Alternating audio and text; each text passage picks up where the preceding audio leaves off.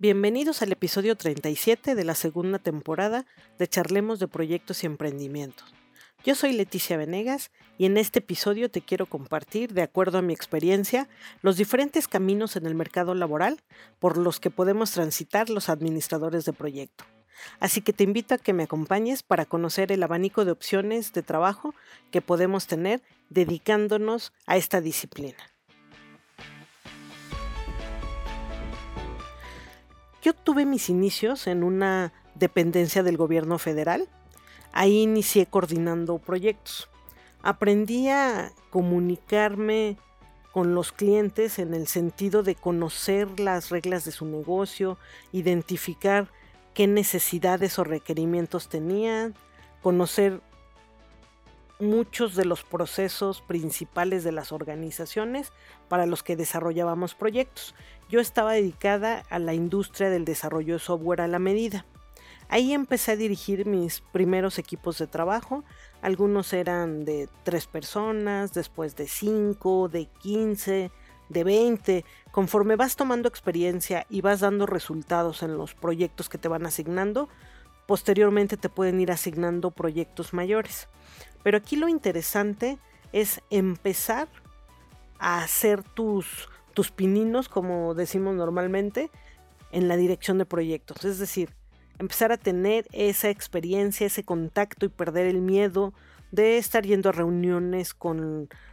los gerentes operativos de las empresas para las que estás realizando los proyectos, aprender a asignar actividades a los miembros de tu equipo de acuerdo a las fortalezas que tiene cada uno de ellos, dar seguimiento a los avances que van realizando, ir a tener reuniones con el cliente y presentar estos avances, eh, identificar cambios en tiempo en que impacte menos en el proyecto y llevar eh, tu documentación empezando por las minutas, que yo sé que es algo que a veces no a todos nos gusta realizar, pero es algo muy necesario porque es parte de dar este seguimiento y de ir anotando cierta información muy importante que tú tienes que seguir compartiendo con tu equipo de trabajo y es parte del ir haciendo que las cosas pasen. Entonces, ahí a mí me tocó hacer entregas, pruebas, revisiones. Ahí fue cuando, cuando inicié tiene su ventaja trabajar en el gobierno federal porque algunas cosas o procesos son muy definidos. Hay cosas que se tienen que entregar de manera muy formal, con oficio o solicitar información por oficio. Ahí aprendes también un poco a conocer los tiempos del, del área de gobierno porque no son tan rápidos a veces como quisiéramos, sobre todo por todos estos procesos que ya tienen definidos y que a veces cambiarlos cuesta un poco de trabajo. Pero en el gobierno federal se puede aprender mucho. En realidad, para mí, les comparto que fue como un parteaguas importante en mi carrera, porque los proyectos que llevábamos ahí eran de tamaño mediano hasta grandes, y entonces eso para mí fue, fue muy importante en, en mis inicios, porque me ayudó a,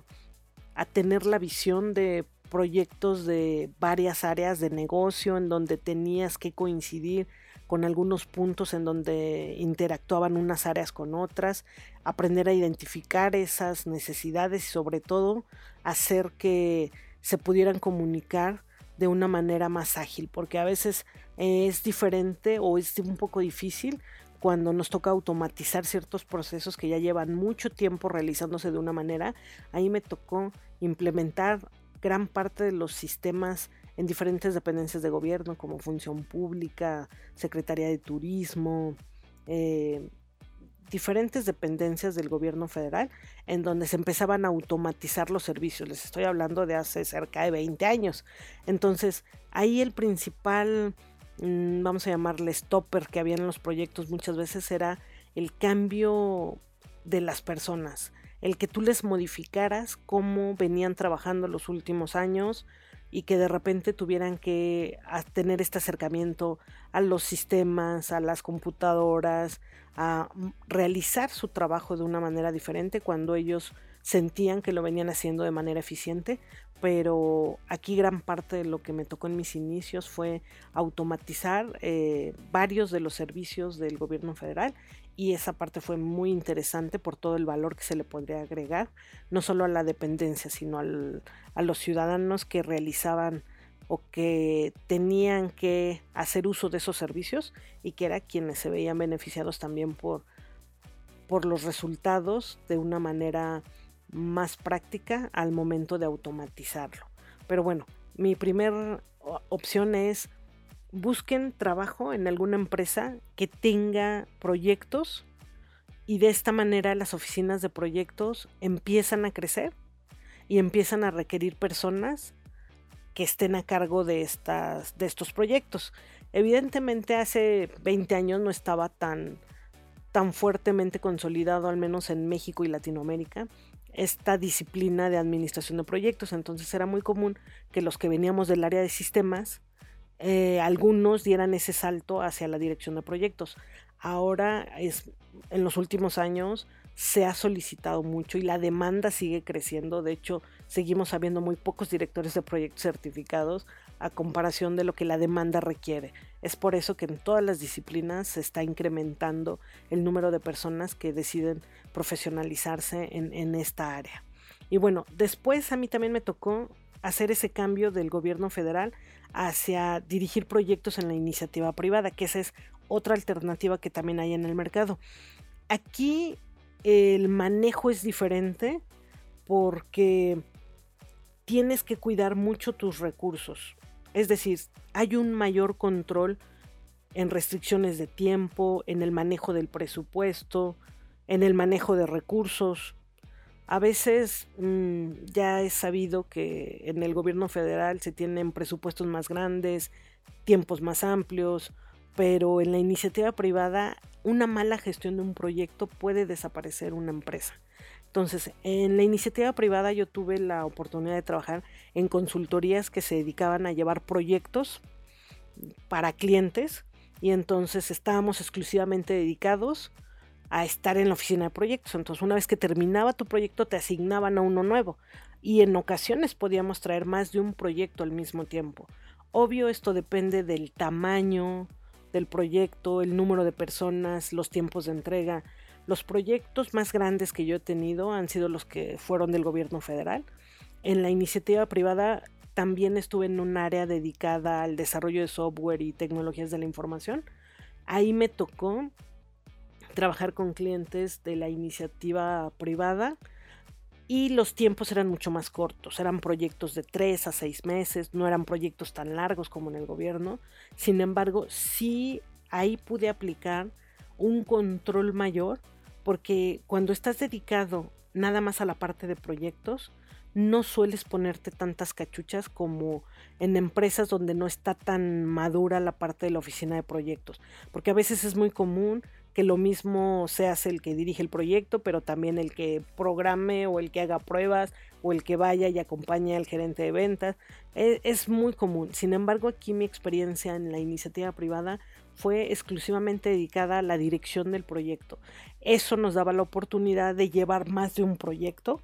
pero dedicarte exclusivamente al seguimiento, al control del presupuesto, a la gestión de los recursos.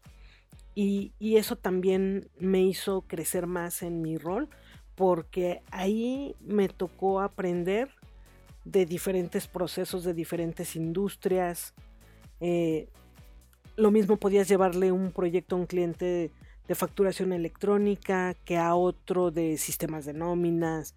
en fin, diferentes. Y a pesar de que yo estuve más de 12 años en proyectos de tecnologías de la información, les puedo decir que ningún proyecto fue el mismo. Y yo creo que eso fue lo que a mí me apasionó a, a quedarme en esta área de la dirección de proyectos, porque el conocer el negocio, cada que empezaba un proyecto nuevo, para mí era un reto nuevo, porque no solo tenías que conocer al cliente, aprender de los procesos del cliente, sino también conocer sus procesos de negocio. Y esa era la parte que más me, me gustaba porque toda esta parte de planeación y de hacer el levantamiento de requerimientos, de preguntarles cómo haces esto y después a dónde, a dónde vas, qué sigue en tu proceso, para mí era como una, como ponerte la cachucha del investigador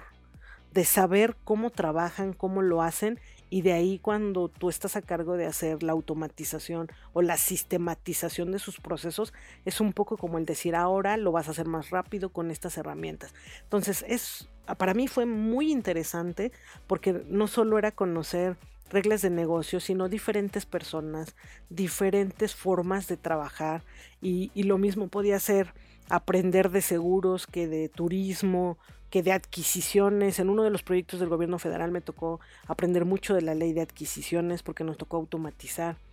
un área que se dedicaba justo a esta parte de, las compras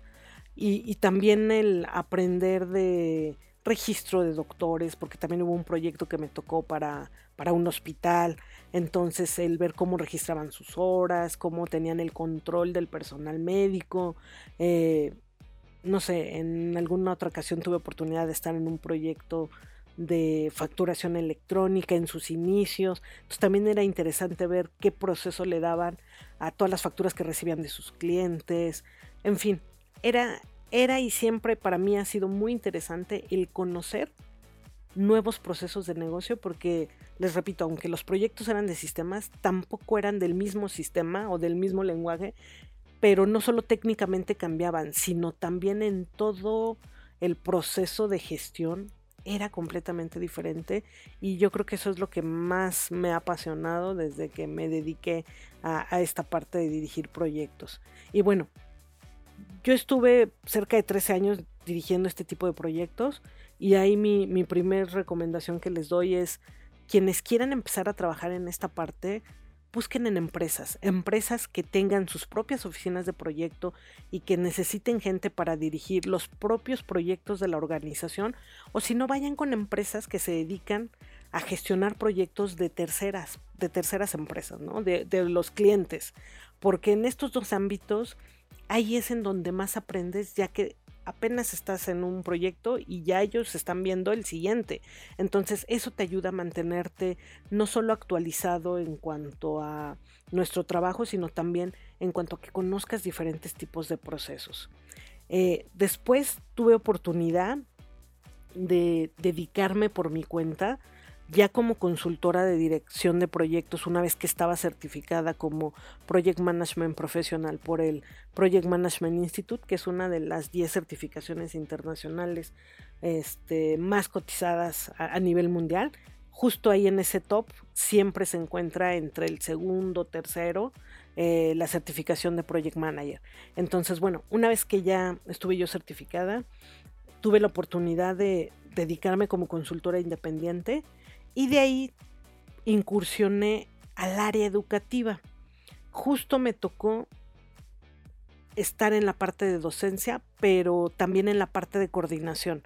Colaboro actualmente este, en diplomados y cursos coordinando e impartiendo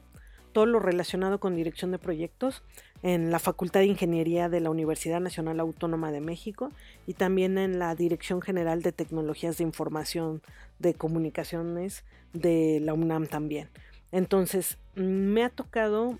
estar muy de cerca en lo que va requiriendo los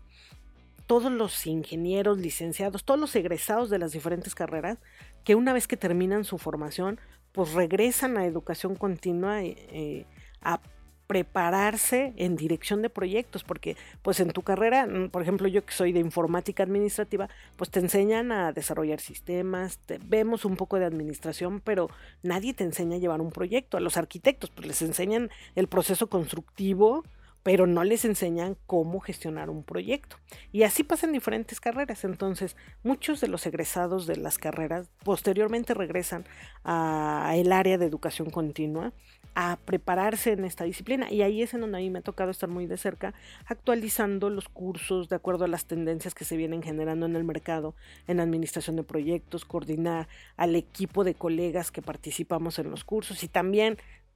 con la cachucha del lado del docente me encanta y es una de las es la segunda profesión aparte de dirigir proyectos que, me encanta que es compartir mi experiencia, no solo en conocimiento de las mejores prácticas de administración de proyectos, sino también mi experiencia en los proyectos que he participado, de, del decirles, miren, si no haces esto te vas a tropezar aquí, eh, y si haces esto vas a evitarte estos dolores de cabeza, ¿no? Porque eh, yo empecé coordinando proyectos, pero no había una metodología en la empresa donde yo inicié. De hecho, no estaba tan, tan procesado, documentada esta parte de la disciplina, como les decía hace 20 años, pues no estaba tan permeado en las organizaciones, ni estaba tan identificada una gerencia dedicada exclusivamente a proyectos. Entonces, pues muchos de los que aprendimos o de los que hemos llegado a este camino ha sido muy empírico, ¿no? A prueba y error, a lo que ves que te funciona y a lo que no. Y en cambio, ahora de este lado, como docente compartiendo esta parte y haciendo difusión de estas mejores prácticas, pues yo lo que quiero es que la gente que sale ya tenga una noción más formal, una capacitación y pueda generar ese valor en las organizaciones en las que en las que laboran y sobre todo eso, que se eviten dolores de cabeza. A mí me hubiera gustado tener esta formación hace 20 años cuando inicié,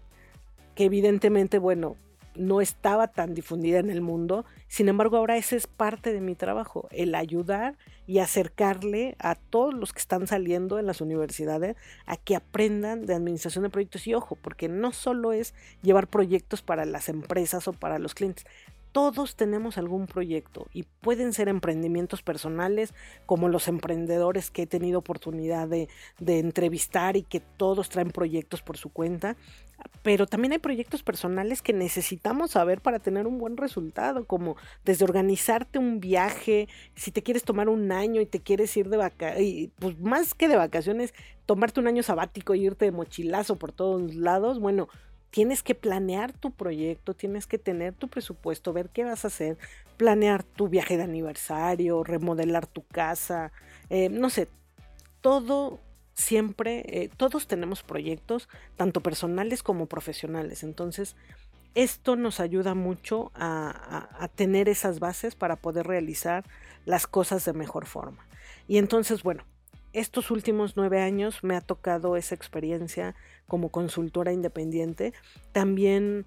hace cuatro años, eh, junto con otra colega, ah, que es una gran amiga aparte, eh, fundamos una consultoría que se llama Triala Proyecta, eh, justo para preparar a las personas para la certificación del Project Management Professional. Entonces también ahí nos ha salido la oportunidad de dar consultorías a diferentes empresas enfocadas a ayudarles a implementar su oficina de proyectos, porque a lo mejor ya están realizando proyectos, pero no traen un proceso definido y de repente traen ahí un relajo. Entonces nos ha tocado ir a ayudarles a mejorar los procesos que ya tienen o empresas que no tienen ningún proceso, ayudarles a definir esos procesos o mejorar algunos, porque todo siempre es perfectible de mejora. Entonces, esa es otra de las áreas en las que ustedes se pueden dedicar, digo, no necesariamente a la docencia, pero sí a la consultoría de manera independiente. Pueden dedicarse a ustedes participar por proyecto, pero te da la ventaja de tú definir y aceptar qué proyectos sí quieres tomar y qué proyectos no quieres llevar. Esa es una de las grandes desventajas cuando trabajas para una empresa. Las empresas, pues ellos generan o aceptan todos los proyectos que los clientes les ponen y a ti te los asignan y tú tienes que llevarlos, ¿no? Eh, no puedes decir, ay, no, yo no quiero llevar este proyecto, porque al final del día te estás rentando para coordinar proyectos. Pero cuando tú ya trabajas por tu cuenta, tienes esa gran oportunidad de tú escoger los proyectos que tengan mayor impacto en la industria o mayor impacto para ti como profesional y decir a cuáles sí colaborar y a cuáles no. Obvio, todo tiene sus ventajas y desventajas, porque la principal desventaja del trabajar por nuestra cuenta o ser consultores independientes es que no hay un pago cada quincena como lo hay cuando estás acostumbrado a trabajar para una empresa. Siempre, no importa qué problemas haya, la empresa siempre te paga muy puntualmente. Y el trabajar tú por tu cuenta, pues implica que tú tienes que generar tus propios ingresos y tú tienes que administrar también tus, tus tiempos de acuerdo a los pagos que te hagan. Entonces, eh, creo que todo en esta vida siempre es de dos tonalidades, ¿no? Ni todo es bueno ni todo es malo. Creo que siempre hay un punto medio. pero te da gran ventaja de poder hacer más cosas por tu cuenta. Y digo, yo les platico de mi experiencia porque también, como ustedes saben, eh, soy mamá de un niño de 10 años, entonces a mí indudablemente estos nueve años que me he dedicado a trabajar por mi cuenta me ha permitido estar más al pendiente de él, poderlo llevar a la escuela, estar en los eventos importantes que él ha tenido y me permite organizar mis tiempos. Permite organizar en qué proyectos participo, en cómo manejo mi agenda. Entonces, a mí me ha funcionado bastante bien estos nueve años trabajar por mi cuenta. Sin embargo, creo que tenía que haber pasado por todo este proceso que les platiqué, porque pues primero tuve que haber aprendido para después poder compartirlo como lo hago ahora con, con mis alumnos sobre cómo se trabaja en diferentes industrias. Ahora, algo interesante es que aunque yo soy de sistema, no, no necesariamente siempre administras proyectos de tu industria. Algo que nos permite esta certificación o los que nos certificamos como directores de proyecto con esta certificación internacional es que nos enseñan a gestionar cualquier tipo de proyecto sin importar la industria. Y es curioso, pero en los de estos nueve años que llevo trabajando por mi cuenta, los últimos siete me ha tocado colaborar mucho y muy de la mano con arquitectos. Creo que en alguna otra vida a lo mejor tenía que haberme dedicado a esto, pero de hecho ahí he tenido oportunidad de conocer a colegas muy queridos que se dedican a esta área de la arquitectura y nos ha tocado trabajar mucho ayudándoles a formar eh, directores de proyecto para certificarlos en esta área de, de la construcción, pero también para ayudarles a definir procesos de gestión de proyectos para su industria. Entonces, esto nos permite meternos a cualquier industria ayudándolos con esta parte que nosotros somos expertos y que nos especializamos, que es en la dirección de proyectos. Y actualmente a mí me permite también tener proyectos por mi cuenta, aparte de los proyectos profesionales en los que colaboro, como lo es tener este podcast, otro par de talleres que doy por mi cuenta, más enfocados hacia las soft skills o las habilidades suaves, que es en lo último que me he enfocado en estos tres años más en la parte humana y ayudarles a identificar todas estas competencias que como directores de proyecto debemos de, desarrollar. Y bueno, eso indudablemente tiene muchas ventajas porque a mí en lo personal les digo, me ha ayudado a poder escoger qué proyectos son los que quiero participar. Y bueno, quería contarles de estas alternativas que hay, porque muchas veces varios de mis alumnos justo me, preguntan, ¿no? Oye, bueno, ¿y si me certifico? O, ya me gustó esto de la administración de proyectos, ¿cómo, cómo le hago para, para ganar más experiencia, para, para poder desarrollarme en esta profesión? Entonces, yo creo que como conclusión les podría decir que alternativas tenemos muchas, puede ser desde trabajar en empresas del gobierno federal, como trabajar en empresas o dependencias privadas, trabajar en ONGs. También tengo varios colegas que se dedican a, trabajar en, empresas sin fines de lucro, que se dedican a proyectos más sociales o ambientales. Creo que el ámbito es muy amplio y la tercera opción es ser consultor por tu cuenta y tú escoger a tus clientes o a tus o los proyectos en los que quieras participar. Como cuarta opción está la parte de la docencia o no necesariamente tienes que ser docente, también puedes dedicarte a ser coach de proyectos, es decir, dar consultoría y decirles, a ver, mira, yo te ayudo a definir ciertos procesos o te ayudo a generar ciertos entregables que yo sé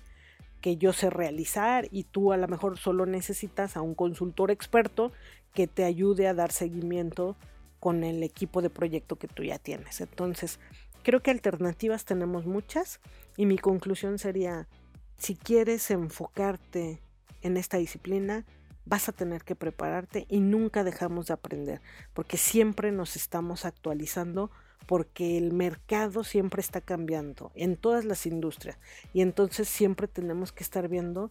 cómo ayudar a generar más valor en las organizaciones en las que se requiere la administración de proyectos. Sobre todo más ahora con esta pandemia, que toda el, el problema ha sido global y mundial y esto ha hecho que las empresas tengan la necesidad de ser más eficientes y den mejores resultados con menos recursos. Y entonces ahí es en donde entramos nosotros como directores de proyecto, ayudar a generar de manera más eficiente esos resultados que las organizaciones necesitan. Entonces, quería compartirles estas alternativas laborales, les repito, de acuerdo a mi experiencia y a como a mí me ha tocado vivir, y ojalá les ayude para darles un poco de claridad de hacia dónde pueden dirigir también ustedes su, su plan de carrera laboral en esta disciplina de administración de proyectos. Gracias por escucharme y los invito a que no se pierdan los próximos episodios. Todavía tenemos más temas y más series por analizar relacionadas a la administración de proyectos y se vienen todavía más entrevistas con emprendedores que están marcando la diferencia en sus diferentes mercados. Así que recuerda, siempre es buen momento para iniciar el proyecto de tus sueños.